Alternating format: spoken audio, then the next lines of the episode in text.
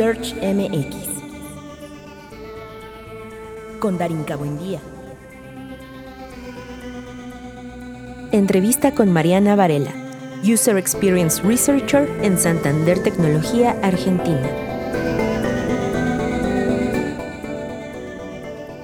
Soy investigadora de experiencia de usuario hace más o menos ocho años. Eh, arranqué de una manera un poco accidental, pero al conocer la disciplina me enamoré y la sigo eligiendo todos los días.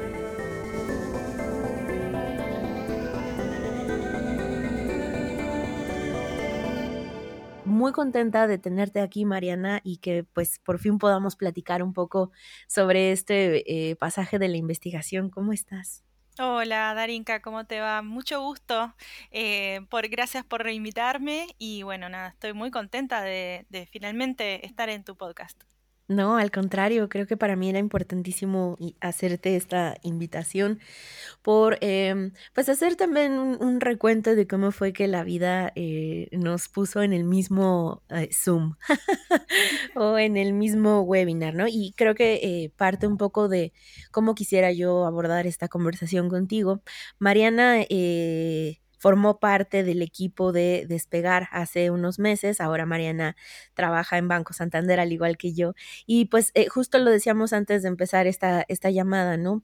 Muchas veces traemos como un mindset o tenemos una forma en la que abordamos el trabajo y cambiar de lugar, de vida, ¿no? De contexto, de trabajo te, lleva a otros lados y algo que yo aprendí y vi de ti, Mariana, pues esa, esa flexibilidad y esa em, adaptación tan, tan, tan fuerte que traes, ¿no? Cuéntame un poquito cómo fue que llegaste al mundo de la investigación. Uf, es, es una historia eh, un poco larga y como contaba en, en, aquella, en aquella charla que creo que mencionás, la que hicimos con más mujeres en UX, en realidad fue un poco accidentada eh, mi, incursión en el mundo de UX Research sobre todo. Yo soy diseñadora gráfica de, profesión, de muchos años, siempre trabajando en lo que antes le decíamos diseño digital eh, y tal vez en ese momento, desde el 2006, a partir de 2006 que terminé la facultad, eh, siempre empezamos a, hablar de los mismos términos sin ponerle exactamente el nombre que tiene hoy, hoy en día. Eh, y casi sin saberlo empezaba a hacer como estas pequeñas pruebas, estas pequeñas entrevistas con los usuarios, sin tener ningún tipo de educación ni saber qué era lo que estaba haciendo. ¿Viste? Como el meme ese del perro que está ahí con las cosas de química que no sabe qué están haciendo. Bueno, esa era yo. Em, Así que bueno, de a poco me, se me presentó la oportunidad de, bueno, de presentarme para estudiar en Japón para una beca de maestría, en la cual, bueno, yo tenía que presentar un proyecto de investigación. Imagínate que por lo menos acá en la Universidad de Buenos Aires nuestro trabajo final para de egreso no es una investigación propiamente dicha, ¿no? Con un corpus, una hipótesis, eh, un trabajo de campo. Por lo menos la que yo había hecho era un hermoso trabajo, pero no era una investigación. Entonces, esto de aprender a ver de qué se trata, ¿no? Un método científico, cuáles son las partes que tengo que llegar para, bueno, eh, obtener ciertas conclusiones o ciertos hallazgos, eso era algo que yo nunca había hecho. Eh, para mí era una cosa de otro mundo. Así que fue un poco accidentado porque las primeras veces que, intenté eh, acceder a esta beca nunca me la daban, nunca me la daban y nunca tenía idea de por qué no, realmente, ¿no? ¿Por qué, por qué esto no se terminaba de dar? Hasta que, bueno, finalmente eh, pude viajar a Japón y ahí fue donde hice mi, maestría y donde pude por primera vez em, empezar a, tener en las manos toda esta bibliografía sobre qué es hacer investigación sobre usuarios, hacer investigación sobre experiencia de usuarios y también poder distinguir, bueno, cuáles son estas características muy diferentes que tienen diferentes tipos de usuarios que a veces no son como puedo ser yo, podés ser vos. Eh, yo particularmente eh, investigué sobre la gente mayor, mayores de 65 años, en Japón en japonés. Era como un poco, un poco, muchas cosas, aprender muchas cosas al mismo tiempo. Eh, y bueno, a lo largo de dos años, bueno, por supuesto que al principio era básicamente leer bibliografía y poder entender un poco qué era lo que había hecho la gente que había venido antes que yo y que había estado investigando sobre este tema. Y una vez que se empieza a delinear todo eso y empezamos a entender cuáles son los límites también, ¿no? Que uno puede hacer con esta investigación, cuál es el scope que le quiero dar, eh, ahí fue cuando realmente creo que al poner las manos en la masa eh, también pude entender que lo que yo estaba haciendo era lo que me quería dedicar el resto de mi vida. Así que bueno, más o menos arrancó por ahí. Qué, qué, qué, qué, increíble definición de lo que muchas veces suele ser esa cuestión todo el tiempo de cómo empezar a hacer investigación o cómo empezar a delimitar el problema, cómo inclusive salir de ese sesgo, ¿no? Que a veces alimenta el cómo estás viendo ese contexto, que justo es lo que mencionas, ¿no? Hacer investigación en otro idioma, en otro país, con otro contexto y con otra carga eh, cultural definitivamente pues te, te ponen esos límites, ¿no? De eh, aprenderse a, inclusive reconocer en un espacio que no necesariamente es el tuyo, ¿no? Que muchas veces mm. justo hacer investigación en otro país, con otro idioma, pues eh, yo creo que es ahí donde empieza justo esta, esta maduración de... Eh, pues las herramientas, las técnicas, pero sobre todo esto que dices al final, ¿no? Es a lo que me quiero dedicar eh, toda mi vida. Y cuéntame un poco eso, porque también pasa mucho en, en, estas eh, dificultades o en estas confusiones que suele arrojar la investigación, los que empezamos a hacerla o quienes empezamos a aprenderla, que es cómo abrazamos la incertidumbre o qué hacemos cuando no sabemos qué hacer. ¿No? Que es algo que nos pasa mucho en investigación y que cuando al menos a mí me pasa en clase, cuando estoy con, los chicos, pues eh, entran como en una especie de, pero ¿cómo? O sea, dime qué hacer, ¿no? Y es como, no, no, no, no, hay que, hay que sumergirse en esta incertidumbre y saber cómo reaccionar ante ella. ¿Cómo fue esa experiencia para ti, Mariana? Bueno, eh, en realidad como yo ya venía de un mundo nada que ver con, lo que era Japón y lo que era la gente mayor. Eh, una vez veces cuando está trabajando, ¿no? En algún sistema, una aplicación, lo que sea, ¿no? Va metiendo eh, ciertas partes de uno, ¿no? En la investigación, ¿no? Tenés como eh, estos preconceptos y prejuicios sobre lo que, cómo tienen que ser las cosas y mm, lo cierto es que al estar frente a un usuario que era tan diferente a mí, tuve que dejar todo eso afuera. Estaba en foja cero, yo no sabía nada. Y literal los primeros días, lo primero, lo único que hacía era seguir a la gente mayor por la calle, de la forma más horrible del mundo, ¿eh? Yo encontraba un viejito y me iba caminando atrás de esa persona a ver qué hacía.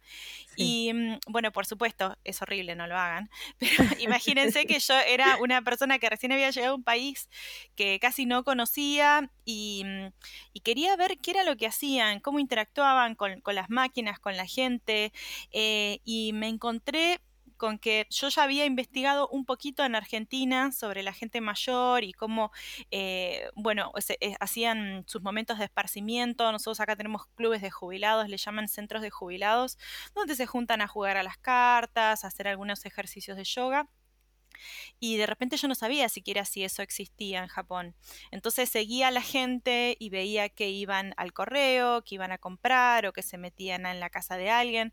Entonces de a poco empezaba a entender cuál era eh, este día a día de, mm, de, bueno, de la gente mayor. Y después, por supuesto, un poco más, eh, gracias a, mi, a mi sensei, a mi, a mi maestro allá en Japón, me, me puso en contacto con un, una escuela de computación para gente mayor, donde pude asistir a las clases, así como observadora nada más, y bueno, por supuesto, entrevistar a todos los, a todos los docentes y bueno, algunos alumnos también, donde empezaba a ver cómo, cómo era esa dinámica, ¿no? De, de interactuar con la tecnología, de ver cuáles eran esos dolores que tenían, esas dificultades, y empezar a empaparme lo más que podía. Entonces, en mi caso, eh, cuando no sabes nada, cuando no hay una fórmula mágica eh, sobre qué es lo primero que hay que hacer, me parece que, la observación es, lo fundamental. observación y bueno, más adelante, por supuesto, eh, poder elaborar una, una, guía de preguntas, algún tipo de, de, de formulación que nos ayude a tener como un mapa sobre de qué se trata esta persona y cuáles son sus, sus dificultades o sus necesidades, ¿no? Sí, de acuerdísimo, porque pasa, ¿no? En en en quererlo abarcar luego todo, ¿no? Querer tener esta respuesta correcta por, eh, las respuestas indicadas, ¿no? O inclusive las técnicas más apropiadas Mm. pues no sabemos luego cómo delimitar o cómo hacer esta selección si no hacemos esta esta, eh, pues, forma de de generar tal vez un poco más de experimentación, ¿no? Que, eh, yo yo cuando te escuché en en Más Mujeres en UX y vi todos los esfuerzos que hiciste y sobre todo, literal, aventarse a hacer algo que mucha gente no estarían, pero nada dispuesta, ¿qué es esto?, ¿no? De no conozco el país, ¿no? O sea, el idioma, pues, lo domino, pero no es mi idioma, em, la cultura japonesa, ¿no? Eh, particularmente sobre tal vez todas estas barreras culturales y emocionales que existen, y además hacer algo que tal vez inclusive fue también parte de ese de ese resultado, de decir: "A esto me quiero dedicar". Por yo creo también estas, eh, formas en las que vamos superando, ¿no? O vamos, em, comprometiéndonos a resolver o a llevar de la mejor manera y todos los aprendizajes, ¿no? Y justo quería saber, ¿no? ¿Qué pasa después de regresar, no? A Argentina y conectar toda esta experiencia de Japón y dedicarte a ser especialista en UX Research, ¿cómo fue ese pasaje? Bueno, en realidad yo siempre cuento que, em, haber estado viviendo 2 años y medio en otro planeta o en otro país como Japón en el en el caso, eh, es un muy buen icebreaker, ¿viste? Cuando entras a una fiesta no cosa no conoces a nadie y de repente deslizás algo así, ya está, es como que podés Sí. empezar a entablar una conversación. Y lo cierto es que cuando yo volví a Argentina, eh, el mundo UX estaba empezando a crecer un poco y a como evolucionar de lo que antes le llamábamos, eh, usabilidad como a secas, digamos. Em, entonces, cuando vine me di cuenta que no conocía a nadie, y nadie me conocía a mí. Y todo muy lindo, todo lo que había hecho, la experiencia, pero en realidad nadie nadie me conocía, tampoco es que hoy me conozca todo el mundo, de hecho, creo que no, pero, eh, yo no conocía a nadie y no tenía trabajo. Entonces, eh, después de haber estado viviendo allá, bueno, además de estudiar, trabajé, eh, 2 años en una empresa japonesa muy japonesa, y había algunas cosas que ya con las que ya no quería saber más nada.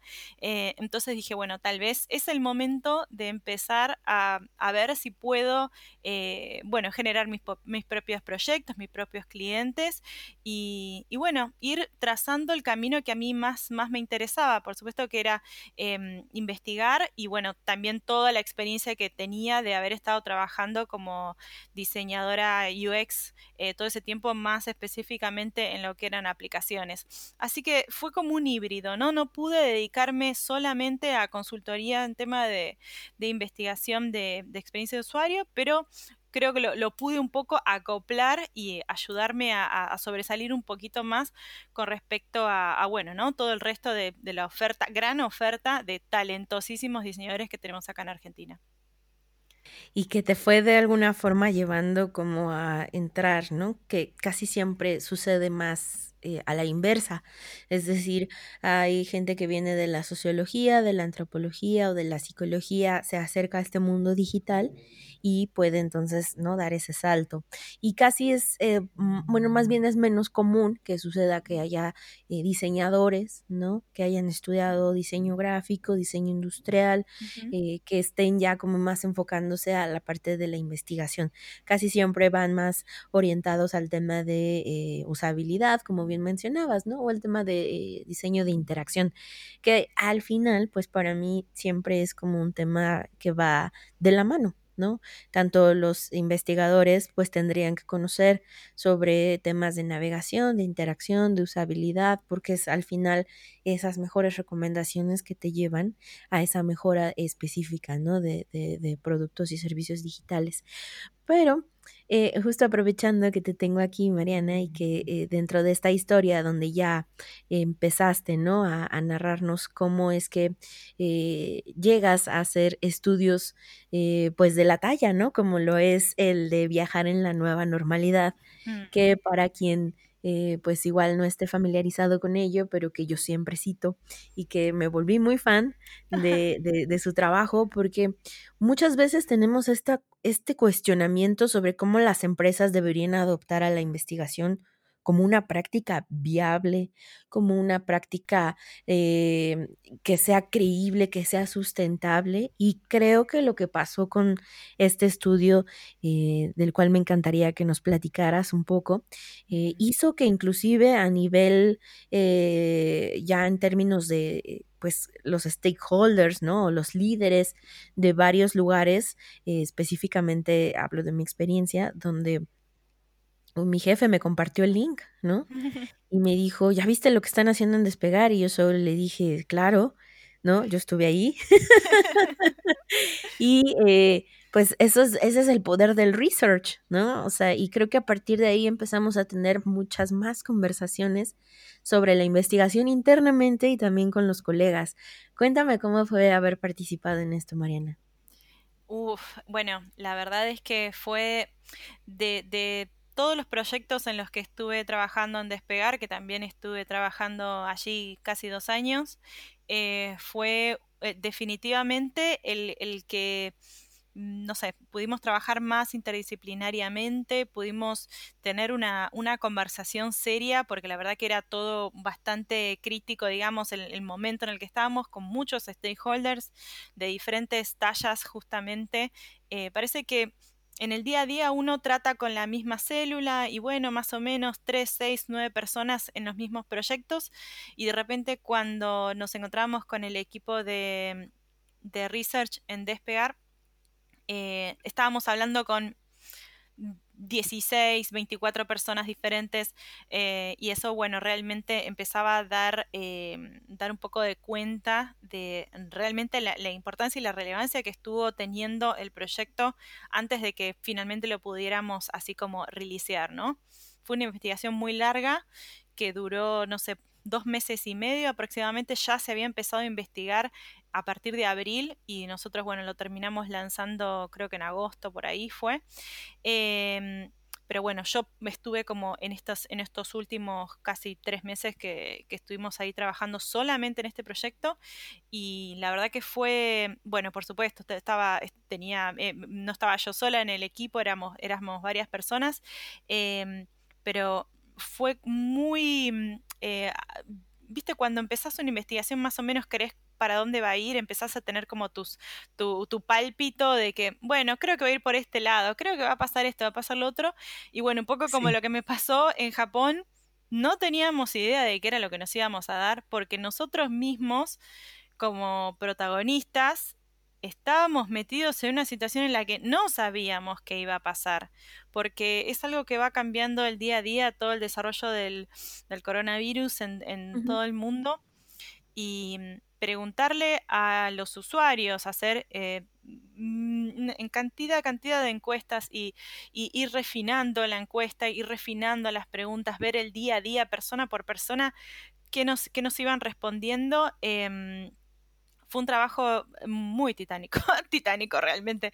Eh, y nos ayudó a, bueno, nada, empezar a entender eh, cuáles eran las particularidades, ¿no? Era como que teníamos que ver qué era lo que opinaba la gente de México, de Brasil, de Argentina, de Chile, eh, de Colombia, con el diario de lo que pasaba en esos países. Si había cuarentena obligatoria en Argentina, pero no en México, y en ciertos lugares esto se puede hacer y en esto no, eh, y bueno, cómo iban subiendo la, la, cantidad de infectados. Entonces, era leer eh, los resultados en clave de cómo se estaban dando las noticias y, y un poco el contexto, ¿no? La coyuntura.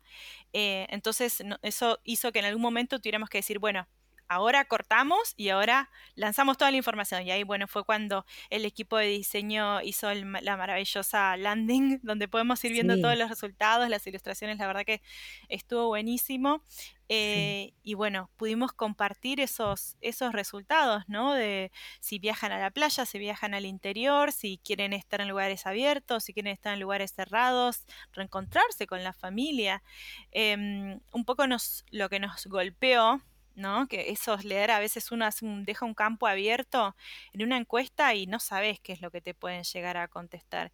Y había gente que, mm, que te decía que era médica, de que en este momento lo único que querían estar, en, no sé, en una, en, el, en una montaña con el mate, nosotros en Argentina viste que tomamos el mate, y, y, olvidarse de todas las imágenes horribles que estaban pasando en el hospital. Esas cosas te golpean así y vos decís, ay, por Dios, y, es real, y es real, y, mm, y había gente que, que, bueno, que no solo que había perdido los viajes que tenían planeados hacer, que eso a fin de cuentas es lo de menos, sino que estaba añorando ese reencuentro con la familia. Y estamos hablando de julio, imagínate ahora, octubre, por lo menos acá en Argentina hubo muy poquitos cambios, en, por lo menos acá sigue siendo, nuestra cuarentena sigue siendo bastante estricta. Em, entonces, un poco la, continuación de esto era, bueno, ahora en, el mes que viene lo volvemos a, repetir esto. Y la verdad es que no sé cuándo podemos volver a repetir esta investigación, porque es algo medio del día a día. Em, y no sé si varían tanto los resultados. Eh, no, no, lo pude comprobar, porque después terminé cambiando de trabajo. Pero lo cierto es que esto fue una situación diferente para todos y, y quemamos todos los manuales. Sí. No sabíamos qué era lo que iba a pasar. Está está increíble cómo lo narras, porque pasa mucho también en esta perspectiva del de la situación, ¿no? Inclusive el el el título de la del del estudio, ¿no? Que es viajar en la nueva normalidad. Para quien eh, se anime a buscarlo, es tal cual eh, poner solo research.despegar.com y ahí inmediatamente les va a aparecer este, este landing page en donde eh, de verdad con, con, esto que mencionas, ¿no? De una encuesta que se pule y que itera y que conforme va avanzando el contexto, ¿no? De la realidad que estás de alguna forma tratando de dimensionar y de interpretar, eh, va arrojando situaciones que inclusive, eh, lo dices muy bien, eso sucedió en julio, eh, la, la, pandemia sigue, nosotros estamos de alguna forma, pues, observando, ¿no? Hay quienes lo, lo, viven como mencionas, ¿no? En, carne, en carne viva y, y con todas estas historias que inclusive como investigadores a veces nos toca recibir, solo por eh, un tema que puede ser hasta cierto punto pues muy elemental como el viajar, ¿no? Pero dices, reencontrarse con la familia, eh, lo que implica viajar para muchos, ¿no? De nosotros, como este escape de la rutina, de la realidad, ¿no? De, eh, y, ver tus planes también, que, que, que, lo menciono mucho, ¿no? Vino a, a, a generar muchas pérdidas y muchos de nosotros pues estamos viviendo estos duelos, ¿no? Y, y, y, estas circunstancias de no tener lo que normalmente, pues a cada, a cada sujeto le toca experimentarlo de distinta manera, ¿no? Y, y, ahora bien, Mariana, ¿cómo fue esto de mostrarlo, de ver la respuesta que hubo, que fue una respuesta increíble, ¿no? Creo que eran más de 600, 700 personas conectadas viendo este, este caso de estudio y, y luego esta transición para ti, ¿no? De, de, de, de venir a, a a trabajar en un espacio donde pues ya hay como otro, otro tipo de dinámica también. ¿Cómo fue eso? Cuéntame. Bueno, sí, fue la verdad que a medida que lo íbamos preparando no íbamos tomando tanta dimensión de, de bueno, eh, qué era lo que iba a pasar después, porque para nosotros iba a ser una investigación que íbamos a compartir de, de manera interna, ¿no? Por supuesto, como, como siempre lo hacemos, como siempre se, se van compartiendo eh, un poco los insights, ¿no? Y se van haciendo presentaciones internas a, a diferentes áreas, eh, donde, bueno, a cada uno les mostras la parte que sabes que les interesa ver. Y lo cierto es que cuando a veces uno entra a la página de, no sé, empresas grandes, ¿no? Como Google, Facebook, y ves que tienen un, sector de, de, research, o específicamente en UX Research, empezás a ver esos, esos releases que tienen como públicos, ¿no? White papers, un poco van abriendo esa información y mm, quisimos compartir. Ah, o, por supuesto hay muchas cosas que no, no pudimos eh, compartir porque son eh, confidenciales, pero queríamos compartir lo más posible, no solamente para lo que es la industria del turismo, los hoteleros, las aerolíneas, que también son partners eh, y querían esa información, eh, y de hecho también hubo presentaciones internas y privadas para ellos, eh, sino que también queríamos mostrar el gran valor que tenía el equipo y que de la manera en la que trabajamos. Y creo que eso fue un poco mostrar que eh, si bien somos todos grandes profesionales, siempre estamos reinventándonos y aprendiendo eh, cosas nuevas y, también rompiendo las reglas y, tratar de experimentar con lo, con lo, que podemos cuando lo que ya conocemos no nos sirve. y bueno, fue un poco eso la idea, fue empezar a abrir las puertas de qué era lo que veníamos haciendo en despegar. creo que tuvo muy buena repercusión súper buena. Te digo, yo eh, vi que llegaron estos links de varias personas de ya viste esto.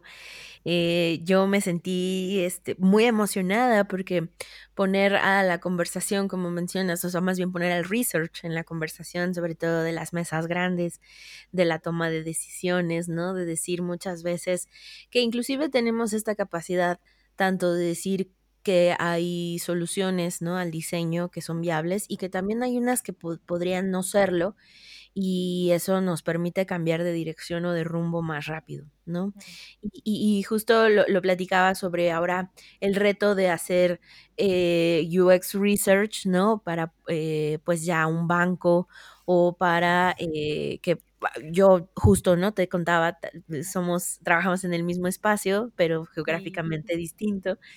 Y pues ves que hay como muchas ah, formas, ¿no? De contener todo esa, toda esa organización, que hay que aprender nuevos, nuevos modos o nuevas maneras de abordar el problema, que ya no solo son pequeñas células, ¿no? Sino inclusive esto que ya te tocó vivir en despegar, que fue trabajar de manera, digamos, eh, global, pero ahora con este reto que, sigue siendo la nueva normalidad, ¿no? O, trabajar, eh, por ejemplo, research remoto o eh, platicar un poco sobre lo que ahora para ti es pues, ser investigadora de usuarios eh, de esta forma. Sí, sí, la verdad es que trabajar en un banco como Santander, que en Argentina tiene tanta cantidad de usuarios, eh, siempre me encuentro con esta disyuntiva, ¿no? De llamarle usuarios o clientes. Para mí son usuarios, en realidad.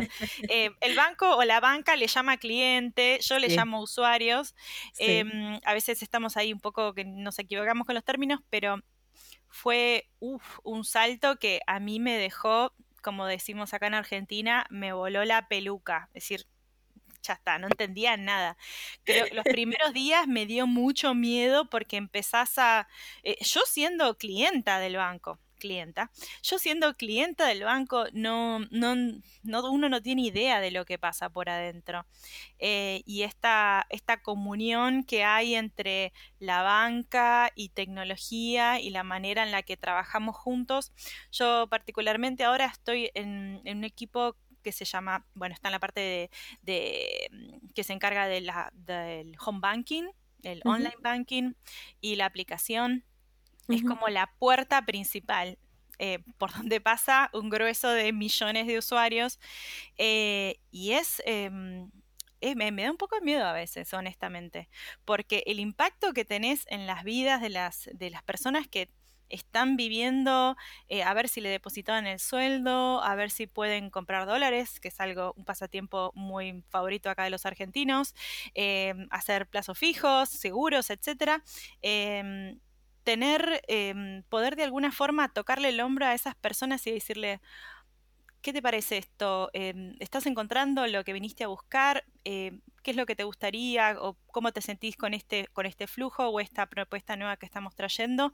Eh, la verdad que eso es, me da un poco, me emociona, me da un poco de miedo, pero la verdad que estoy muy contenta con, este nuevo desafío de finalmente poder trabajar en, bueno, nada, en este mundo de los bancos. Me parece que es por donde está pasando es como medio, medio antiguo lo que voy a decir, es lo que se viene, es el futuro, pero la transformación digital que está sufriendo el mundo, sufriendo, el mundo financiero eh, que está pasando y sobre todo la aceleración que se dio gracias al, al COVID y bueno, esta dificultad de poder acercarnos físicamente a las sucursales, ¿no? A las tiendas en vivo, eh, hizo que tuviéramos que hacer una educación digital y financiera eh, contraída en, algunos meses.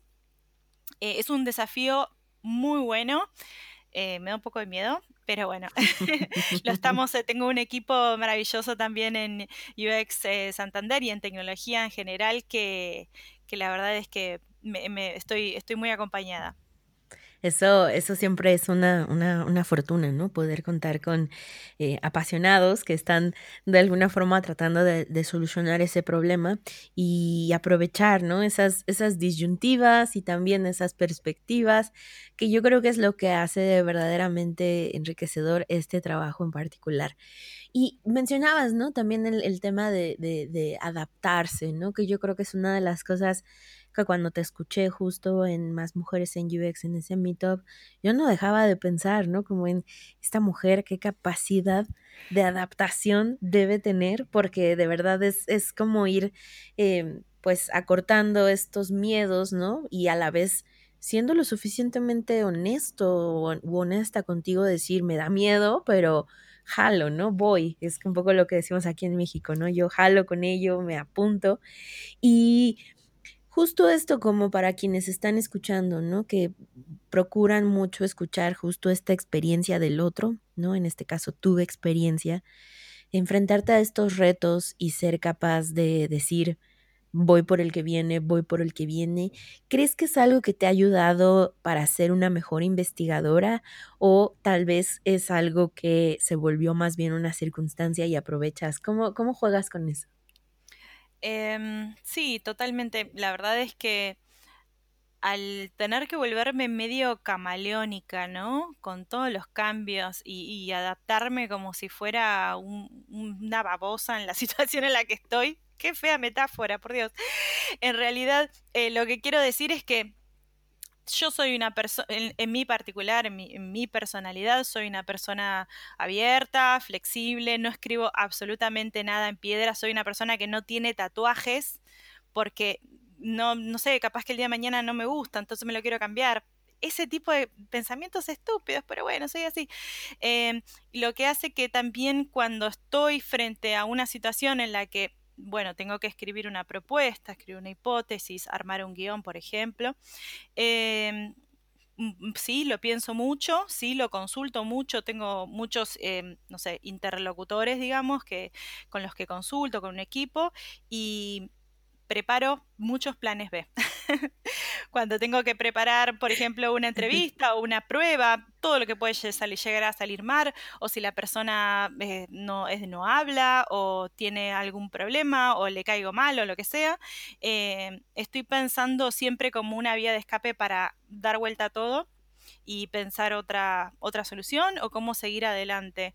Eh, sí, tiene que ver un poco algunos golpes que he sufrido en la vida, pero creo que a veces uno se, cae, pero estás, estás tomando envión para salir un poco más, disparado un poco más lejos.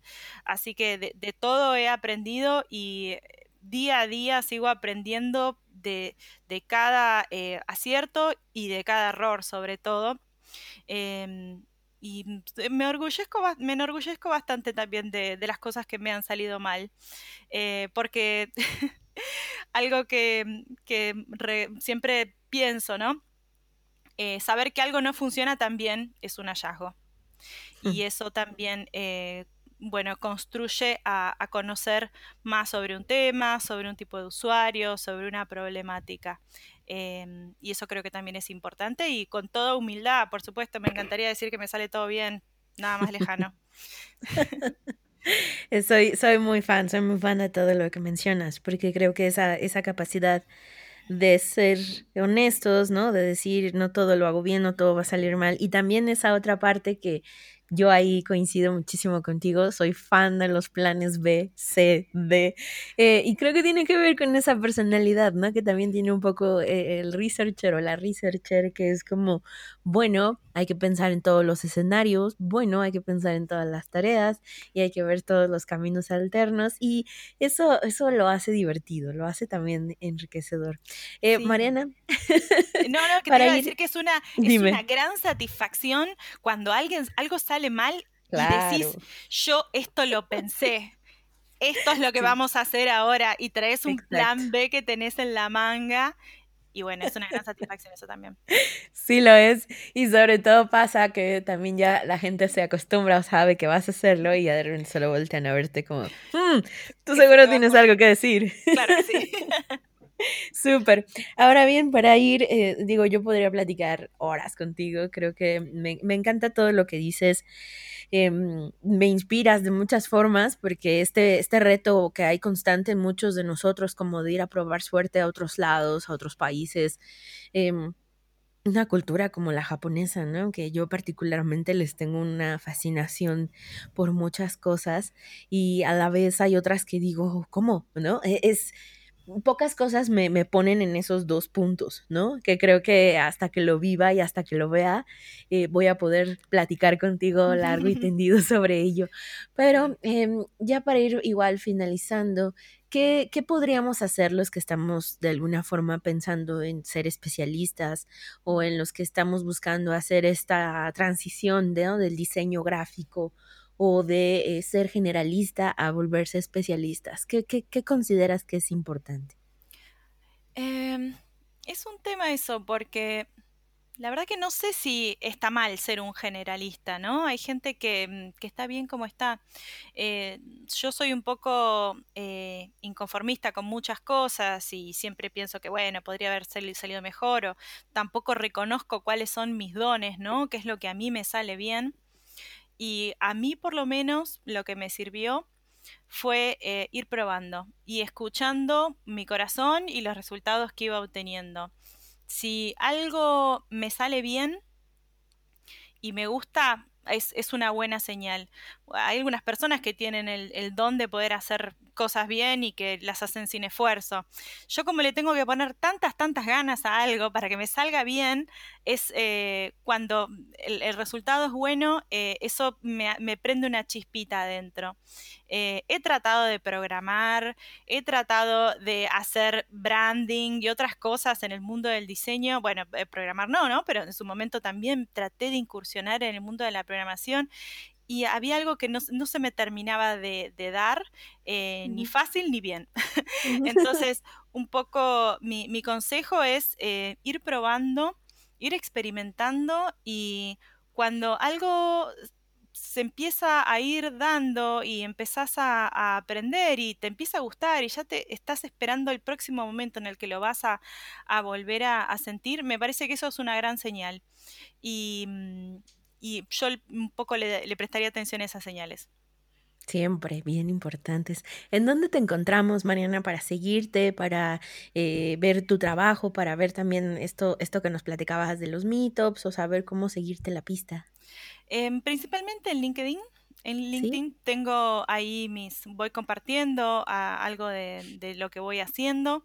Eh, mis redes sociales, la verdad, la verdad, hablo de estupideces, hablo de lo que comí el fin de semana o cómo están quedando las reformas de mi casa. Yo creo que esas cosas no les interesa a nadie, así que por LinkedIn me pueden encontrar. Sí, y justo también eh, aprovechar, ¿no? Estos momentos eh, para hablar de eh, Chicas en Tecnología, ¿no? Que es un proyecto que también compartes, ¿no? Justo en esta red, en LinkedIn, y saber cómo, cómo, cómo es que llegas a este proyecto y, y qué viene para él próximamente. Uf, bueno, Chicas en Tecnología, que lo pueden encontrar en chicasentecnología.org. Eh, es un proyecto muy, muy hermoso que armamos hace cinco años. Em, con, bueno, junto a mis otras eh, tres socias más. Em, Melina Masnata eh, en este momento es la, directora de Chicas en Tecnología. Está Carolina Dad, que ella viene del, del mundo de de, sí, de la tecnología, además del lado de la programación, y Sofía Contreras, eh, ella es una especialista en emprendimientos tecnológicos cuando formamos chicas en tecnología, yo particularmente acababa de volver de, Japón y no tenía mucha idea de qué era lo que podía hacer.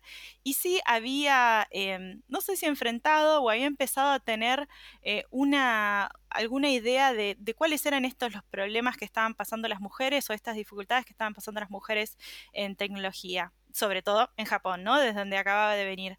Eh, y me encontré con un grupo de, chicas que, nos estábamos empezando a, preguntar básicamente lo mismo, ¿no? Cada una desde nuestro lugar em, veíamos que esto estaba sucediendo.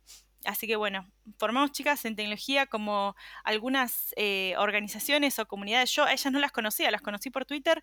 Eh, empezamos a, a, darnos cuenta que mm, podíamos llegar a hacer algo, sin mucho rumbo definido. Y bueno, hoy en día tenemos eh, miles de chicas que pasaron por nuestros programas eh, acá en Argentina, no solo en la Ciudad de Buenos Aires, sino en todas las provincias, y lanzamos un programa regional para todas las chicas, desde México hasta Argentina. Eh, y bueno, es nuestro primer programa, bueno, más abarcativo, ¿no? abarcativo de toda Latinoamérica. Em, lo estamos lanzando junto a Disney y bueno, todos los, nuestros sponsors, hay muchísimos sponsors más que, que no los puedo nombrar porque la verdad que no, los tengo en la cabeza y si tuviera que mencionar uno, tengo que mencionar a todos y no quiero quedar con, mal con nadie, pero es, buenísimo tener el apoyo de, de, de, bueno, de empresas y organizaciones que creen en lo que nosotras hacemos. Nosotras principalmente lo que hacemos es acercarle la tecnología eh, o la oportunidad de entender de qué se trata trabajar en tecnología para chicas eh, en edad de escuela secundaria entre 12 y 18 años, pero bueno, a veces hacemos algunos, algunos programas un poco más amplios en, edades y siempre para chicas. Así que bueno, estamos... Em, principalmente eh, em, empezando a mostrarle a, a, las chicas desde muy corta edad que tienen un futuro trabajando en tecnología y un poco derribando, ¿no? Todos los estereotipos de, qué se trata, eh, bueno, nada, estudiar programación. Hay, cosas muy mal que le han hecho a, la, a, la, gente, como, no sé, series como The Big Bang Theory, que es muy divertida, pero está llena de un montón de estereotipos y cosas que realmente no son así. Em, y bueno, un poco, nada, estamos eh, acercándole eso a, miles de chicas y bueno, súper, súper, súper contenta con, con todo lo que venimos haciendo. Qué, qué, orgullo poder decir, ¿no? Que hay más de, eh, pues ya más de cinco mil mujeres que han participado en esto, más de, bueno, cinco países, ¿no? Y, y, tener pues todo este apoyo que al final eh, persigue este objetivo que es poder visibilizar a las mujeres que están incursionando desde muy, muy jóvenes, ¿no? En la tecnología.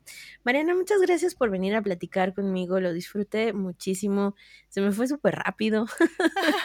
este, me encantaría en un futuro, además de poderme encontrar contigo de manera interna en nuestros trabajos, eh, pues seguir intercambiando conocimiento. Así que, pues yo te extiendo la invitación para que puedas venir siempre a platicar con nosotros y pues muchas gracias por compartir tus experiencias. Ay, muchas gracias, Danica, lo, disfruté muchísimo y bueno, espero que, bueno, nada, me, contacten muchas personas y nosotras también podamos seguir en contacto y ojalá nos podamos ver, Dios quiera, en persona, tanto en Argentina o en México o bueno, internamente, ¿no? Por supuesto, siempre. Busco ese momento. Muchas gracias por venir. Gracias.